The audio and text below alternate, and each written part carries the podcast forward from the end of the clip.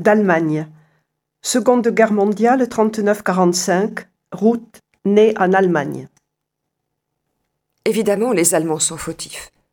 Mais on en veut surtout à Hitler. C'est lui qui a fait tout cela. En 1939, au moment de la déclaration de la guerre, Ruth a 13 ans et vit en Allemagne avec sa famille au bord du lac de Constance, à la frontière entre l'Autriche et la Suisse. Une terre idyllique au nord des Alpes. De cette période trouble, elle se souvient de la privation, des restrictions et des bombardements. Et ces derniers furent nombreux. La Suisse, neutre au conflit armé, éclairait de ses lumières les rivages du lac de Constance, ce qui rendait la zone propice au bombardement des Alliés, français, anglais et russes.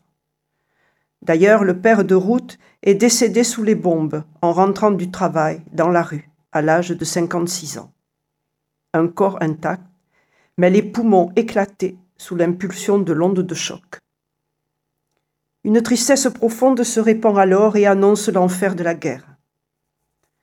La mère de Ruth prend donc en charge seule l'éducation de ses trois filles et de son fils, grâce à la maigre pension de son mari.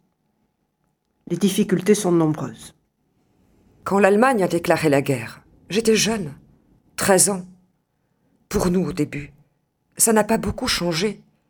C'est après que c'était dur, quand les Alliés sont entrés en Allemagne. Là, on comptait les pommes de terre dans le pot. Le peuple allemand a beaucoup souffert.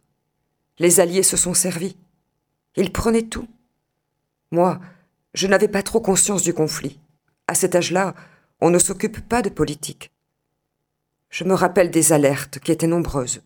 Nous courions nous cacher dans les caves. Enfin, au rez-de-chaussée. Quand mon père était encore vivant, il nous disait Couchez-vous, couchez-vous. Il ne fallait pas rester debout. Les poumons pouvaient exploser à cause des déflagrations. Un jour, ma tante a eu une crise de panique. Nous nous y sommes mis à trois pour l'empêcher de sortir. Ruth s'interrompt, submergée par le passé. Après un silence lourd, elle poursuit. On vivait dans l'horreur. Quand j'y pense, cela me rend malade encore. C'était difficile, très difficile. Un jour, la maison du voisin a reçu une bombe et notre toit s'est écroulé. Nous sommes partis vivre chez ma tante. Je me souviens avoir vu un bras sortir des gravats. Il faut dire qu'à côté du lac, il y avait des usines qui travaillaient pour la guerre. C'est là qu'on construisait les fameux V1 et V2. Ma ville, Fischbach, était donc une cible à ciel ouvert. En Allemagne comme en France, la Seconde Guerre mondiale a laissé des enfants sans père, des jeunes filles sans fiancé, des épouses sans mari et des mères sans fils. Ruth se souvient, ponctuant ses silences, d'un C'était affreux. Les jeunes, garçons et filles, devaient mettre l'uniforme SS et une cravate en cuir. Si on n'appartenait pas aux jeunesses hitlériennes, on n'était rien du tout, on n'existait pas. On ne pouvait pas se révolter, on était privé de tout. Un cousin habillé en costume hurlait Hitler, je t'emmerde Il est mort sur le front russe. Les hommes étaient enrôlés de force. Hitler a conduit son peuple à la mort. Il n'y avait plus beaucoup d'hommes en Allemagne. Tant de morts tant de morts. Ruth garde le silence, songeuse, et répète encore. C'était affreux.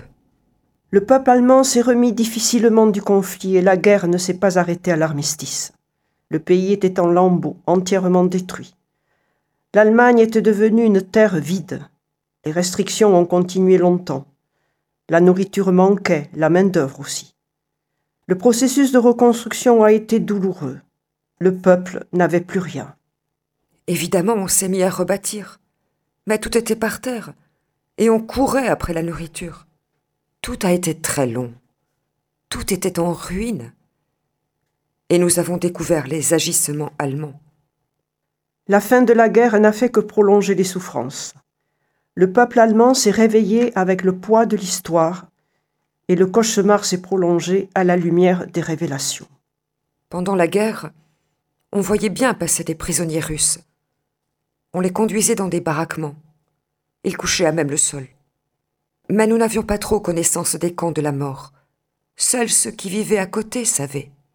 En fait, on était bouche cousue. Quand on a vraiment su, par la radio, c'était l'horreur. Je ne comprenais pas comment on peut faire des choses pareilles. Nous étions Allemands et avions fait cela. Face à l'incompréhension, la vie se faufile et prend parfois des traits inattendus. C'est pendant une promenade le long du lac de Constance avec une amie que Ruth rencontre un jeune Français. Il regardait de beaux signes et a demandé qu'on le prenne en photo. Elle avait 17 ans. Lui, soldat français, occupait son pays. Jusqu'à Stuttgart, l'armée française, au-delà les Anglais et tout au nord, l'armée russe. Un coup de foudre et une histoire d'amour. Ils se sont mariés très vite, en Allemagne. Ils n'avaient presque rien et échangeaient des étoffes contre de la farine qui était rare. Très vite, ils ont quitté le lac de Constance, direction Paris, où une nouvelle vie les attendait. À son départ, Ruth quitte une terre matricielle défigurée, au-dedans et au-dehors. Grignotée par l'incompréhension, bafouée dans sa dignité, humiliée par le reste du monde, honteuse, à jamais honteuse. Ruth, bien qu'allemande, a toujours été bien accueillie par les Français et se souvient d'une entente cordiale entre les deux peuples après la guerre. Une communauté de souffrance, selon elle. Les Allemands ne haïssaient pas les Français, et réciproquement. C'était une entente mutuelle. Mon mari me disait souvent et dire que je me bats contre mes frères.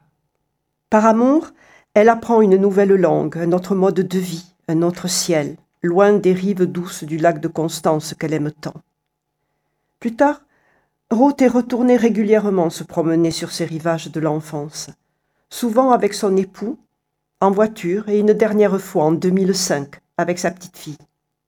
C'était un endroit magnifique. Les zeppelins passaient au-dessus de la maison. On aurait pu les toucher. On voyait les gens dans la gondole. C'était si beau. Et elle ajoute avec gravité. Je pense encore à ce qui s'est passé et à ce qu'on aurait pu changer. Pourquoi les gens étaient si accrochés à ce type?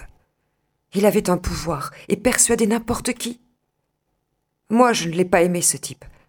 Il avait une sale gueule, le Hitler. Il n'était pas normal. C'était un fou. La guerre incruste des incompréhensions cellulaires. Elle marque la chair et la mémoire.